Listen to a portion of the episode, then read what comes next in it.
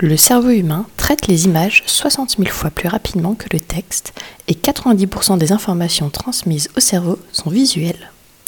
Tony Buzan, le créateur du concept de mind mapping, l'avait bien compris.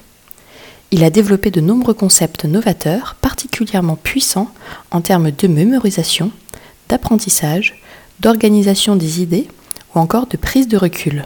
Leur point commun? Ces concepts s'appuient sur l'utilisation du cerveau droit supposé être plus apte aux synthèses visuelles que le cerveau gauche. Or, cet aspect est souvent négligé dans les pédagogies traditionnelles.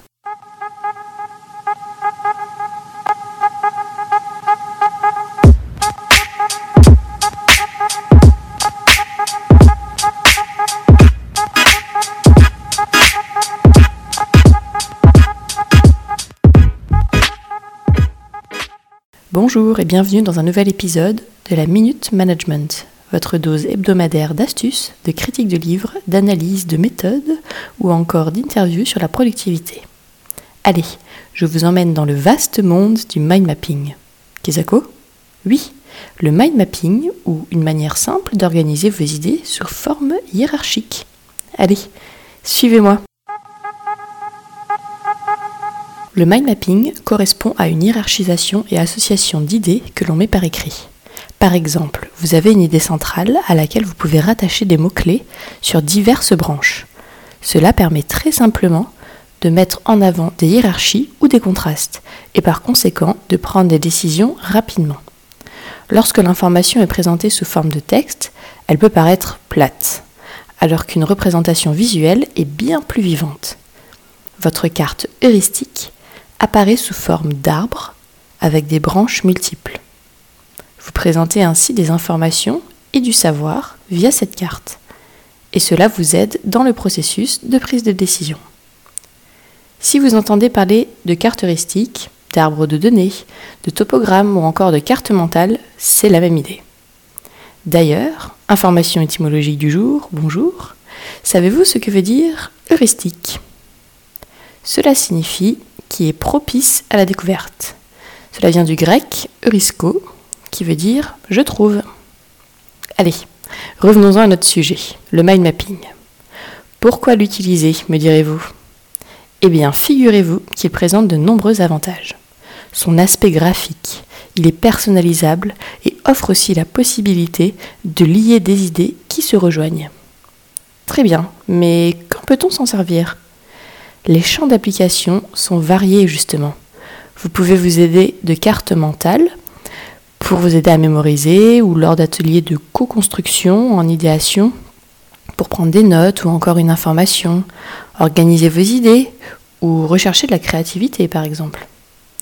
Mais cela peut aussi être très utile pour planifier, avoir un aperçu clair de sujets complexes ou présenter de l'information d'une manière limpide. Mais quels sont les outils qu'on peut utiliser? Il en existe de nombreux gratuits sur le marché, comme text 2 mindmap Google, MindMap, Xmind ou encore MindMeister. Certains proposent une licence freemium. Je vous propose quelques bonnes pratiques à suivre pour utiliser au mieux ces outils et améliorer votre productivité en même temps. Il ne faut pas hésiter à utiliser des couleurs pour vous repérer et donner envie de naviguer à travers cette carte heuristique. Sachez que trois couleurs sont suffisantes pour une branche et utilisez au maximum 8 couleurs au total sur votre carte. Autrement, elle perdra de son sens. Pour bien vous repérer, nous vous conseillons d'ailleurs de faire varier la taille du texte, la couleur ainsi que son alignement.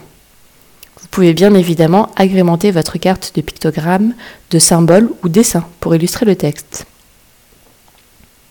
Enfin, comme dans des ateliers où vous pouvez peut-être utiliser des post-it, la règle est une idée par post-it. Donc ici, une seule idée courte par branche, histoire de simplifier la lecture.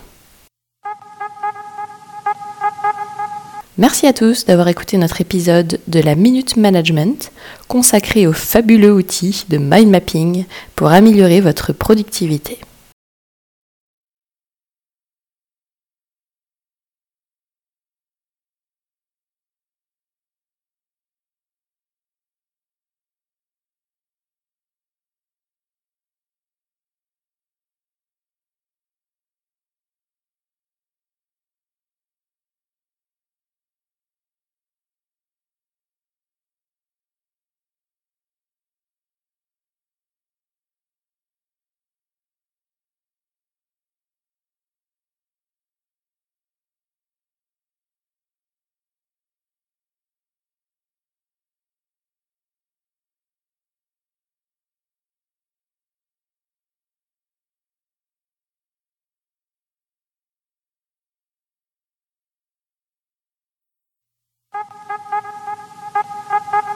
Nous espérons que ces quelques minutes vous ont plu.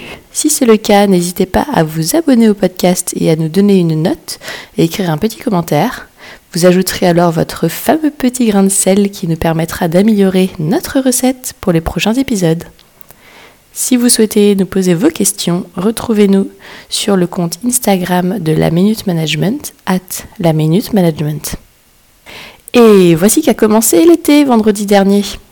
Nous vous proposons un interlude estival pour le podcast de la Minute Management.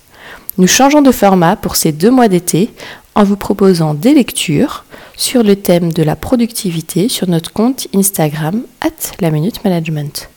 On se retrouve donc sur Instagram pour les deux prochains mois et rendez-vous en septembre pour la reprise des épisodes du podcast. Bonnes vacances à tous